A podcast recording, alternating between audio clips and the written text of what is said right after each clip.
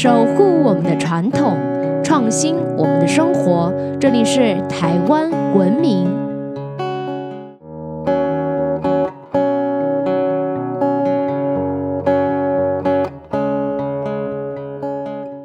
各位听众朋友们，大家好，欢迎收听台湾文明，我是热爱台湾民俗画的新著名甜甜。上一期啊，我们跟大家聊到了木工师傅做手脚。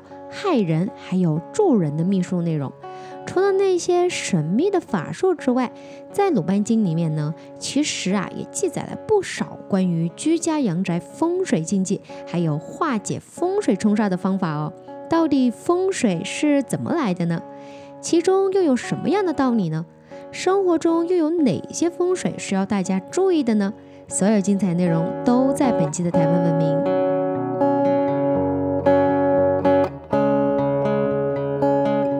相信提到风水啊，大家都不会感到陌生吧？因为在我们的传统文化当中呢，很早啊就在讲究天人感应、个人小我与天地万物相融合，也就是天人合一的道理了。关于风水，在正式的历史记载呢，最早啊可以追溯到秦代，在湖北呢就曾经出土过一批秦代的竹简，其中啊就有相宅的记载。里面呢记录了一些人们应该如何选择居住的内容，而到了晋朝的时候啊，有一位叫做郭璞的人，在他的著作《藏经》当中呢提出了风水的概念。郭璞就认为气乘风则散，借水则止。古人聚之使不散，行之时有止，故谓之风水。简单来说呢，就是所谓的气呀。本身就是一种能量，像是热能啊、电能，而风呢，则可以视作是一种能量的流动，能量都是自然逐渐消散的。不过啊，气一旦是遇到了水，那就不同了。气借水而止呢，就是说能量遇到了水，便会暂缓流动，变得不容易消散。好比是燃烧的火是热的。火一旦熄灭了呢，那么很快的周遭的温度啊也会很快的降下来，因为这个气呢已经乘风而散了。如果用火来烧水的话，那么火的热能呢就会让水变热，要让热水冷下来呀就没有这么容易了。这就是气借水则止的道理了。而利用气沉风散、遇水止的特性呢，来找到或者是营造最好的环境，这啊便是风水的学问了。其实古人很早就把风水的道理应用在城镇啊，还有村落的选址、房屋跟宫殿的建设。《鲁班经》里面呢，除了有施工的步骤跟要点之外，最大的特点呢，就是它还相当的讲究尺寸、样式与环境的整体吉凶。下面呢，就来跟大家介绍几个阳宅风水吉凶的讲究。房子的大门呐，可以说是一间房子最重要的地方之一了，也是一家人的主要出入口，是门面，犹如人体之口。一般讲求平衡方正，也不要有什么奇怪的装饰跟纹路。接下来呢，我们来看看《鲁班经》里面说大门有哪些禁忌。禁忌一呢，门高胜于厅，后代绝人丁。门高过于壁，其家多哭泣。门高胜于厅呢，其实就是指的大门呐，不能高过于厅堂、客厅的天花板，也不能高过于墙壁，否则呢，对于子女啊、后代呀是有伤害的。现在呀，有许多气派的豪宅呢，也都是把大门呐做得非常的高大，但其实仔细观察一下，豪宅的大厅呢，通常呢也都是挑高的。大家在买房啊，还有租房的时候呢，可以注意一下。禁忌二。门上或斜妻，夫妇不相宜，家财常耗散，更防人谋妻。如果家里面的门扇啊是歪歪斜斜的，不但会影响夫妻的感情，连钱财也守不住，更要提防会有小人来欺骗自己。另外呢，如果门呐本身有破损啊，或是有窟窿啊，或是有特别许多凹凸不平的那个设计跟装饰啊，都主不祥哦。禁忌三。门边土壁要一般，左大换妻更遭功；右边或大胜左边，孤寡儿孙常叫天。大家啊，可以看一看自家的大门，大门两边的墙壁呢，正常来说啊，都是一样高的。如果左边高过于右边呢，就不利于妻子；而且啊还会招来官司。如果右边高于左边呢，右边比较高大的话，则不利于丈夫，甚至啊还只会剩下孤儿寡母。另外呢，大门旁边的墙壁呢，除了高低不等之外啊，如果大门边或是门上的墙壁有残破啊，也要赶紧的修补哦，否则呢会对小孩不利。也不要采用那种大门不对称的那种设计。禁忌四：两家不可门相对，必主一家退；开门不得两相冲，必有一家凶。相信啊，我们有很多朋友呢都有看到过啊，或是自己就有做过，在家门口呢挂一面镜子来照对面邻居的做法。其实呢，这样啊是不太好的。《鲁班经》里面呢就提到，如果两户人家家门相对正冲，这样呢必然会有一家家运衰退。所以啊，就会有人在门上啊挂镜子来照对面。不过呢，那是指两家的门呐距离太过于接近了。如果门门虽然正对着，但是距离呢不至于离得太近，那就没有什么关系了。面对这种问题啊，在古代呢会放上一面写着“天官赐福”四个字的赐福板来化解。此板呢要钉于对面的墙上哦，而且啊要对面邻居家自己写才有用哦。如果是你自己写的话，反而是不好的。不过呢，在我们农历年的时候呢，相信大家都会在大门上啊贴上祈福吉祥的春联啊，还有斗方，其实也有异曲同工的妙用哦。不过呢，如果对面和你门对门的是仓库啊，恐怕就没有这么简单了。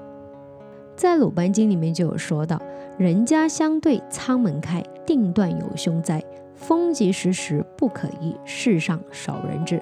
也就是说呢，如果住家的大门呐是正对着别人家的仓库的，则不利于这一家哟。甚至啊，住仓库对面的人呢，还容易会有中风的意外发生。在奇门遁甲的风水观念里，仓库代表着杜门。杜门呢有堵塞不通之意，这就象征着头堵住了，也就是中风。如果住家呢真的是遇到这样的情况，又不能搬家呀，或是改大门的方位，那么暂时的解决之道呢，可以先在自家的玄关点一盏长明灯，代表着前景光明，不堵塞。除了门口正对仓库不好之外呢，如果卧房在仓库的后面，也主疾病缠身哦。另外，古人认为。大门口外呢，如果是做了栏杆，是非常非常不吉利的。现在人呐，可能因为家里面有养宠物啊，所以呢会在大门口放上栅栏。建议大家呀，不要直接的把栅栏放在大门口，因为鲁班经中认为呢，门外置栏杆，名曰纸钱山，家必多丧祸，是一种损人口的风水。以上呢就是关于大门的禁忌了。其实除了上列的问题之外呢，大门的吉凶啊，还有一个要看，那就是尺寸。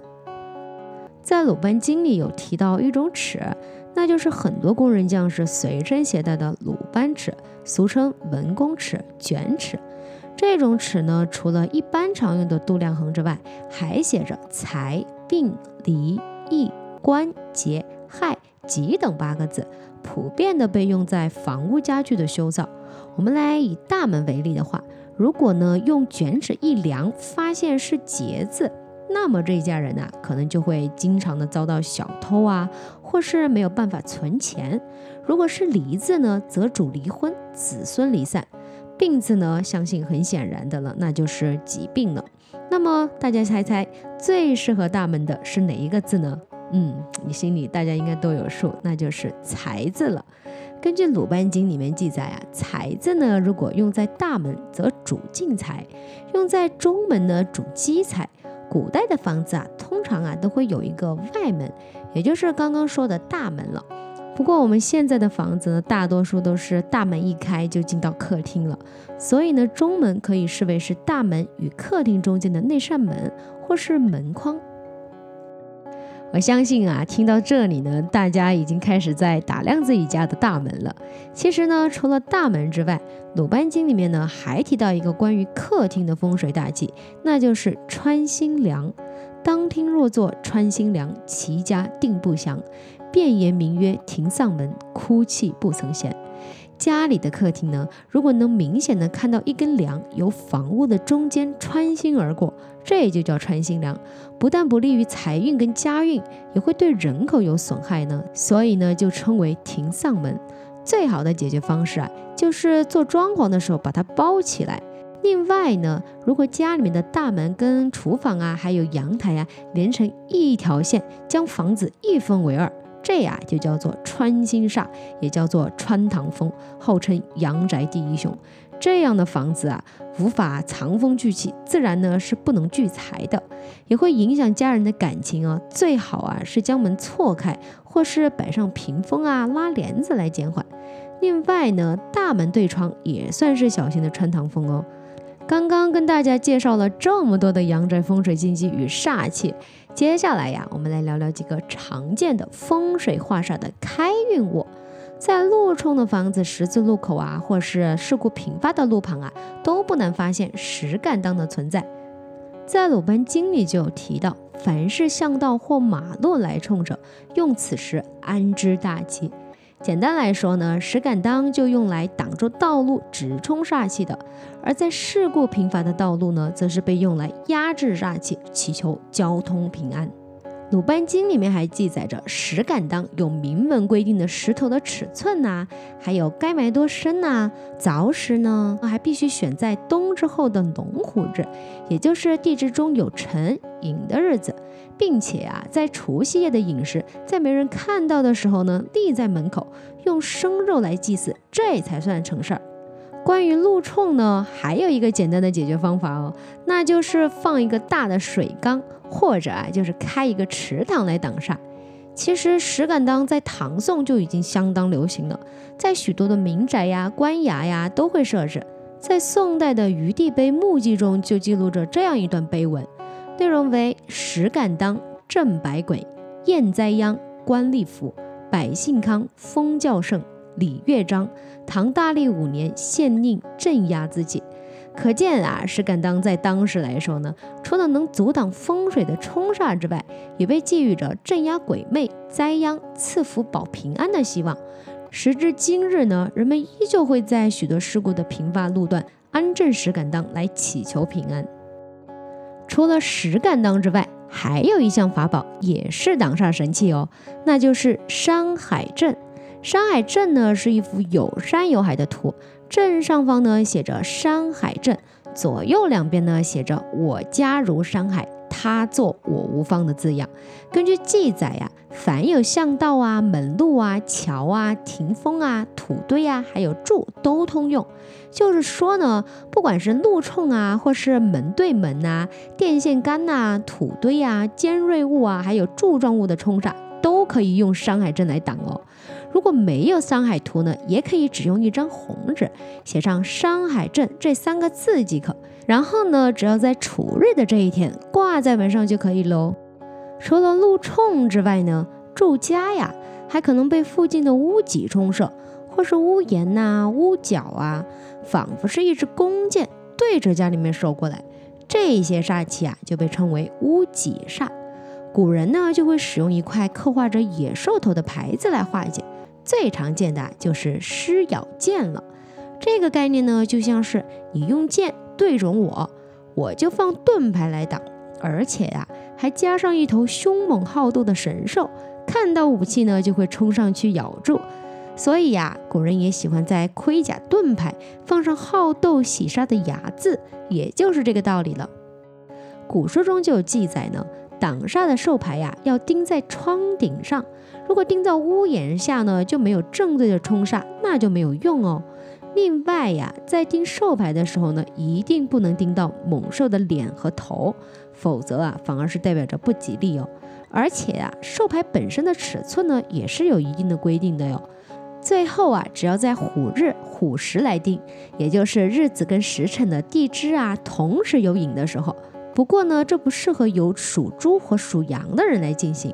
在传统的建筑上，有些屋顶啊也能看到猛兽啊或是将军的造型，其用意呢与兽牌也是相同的哦。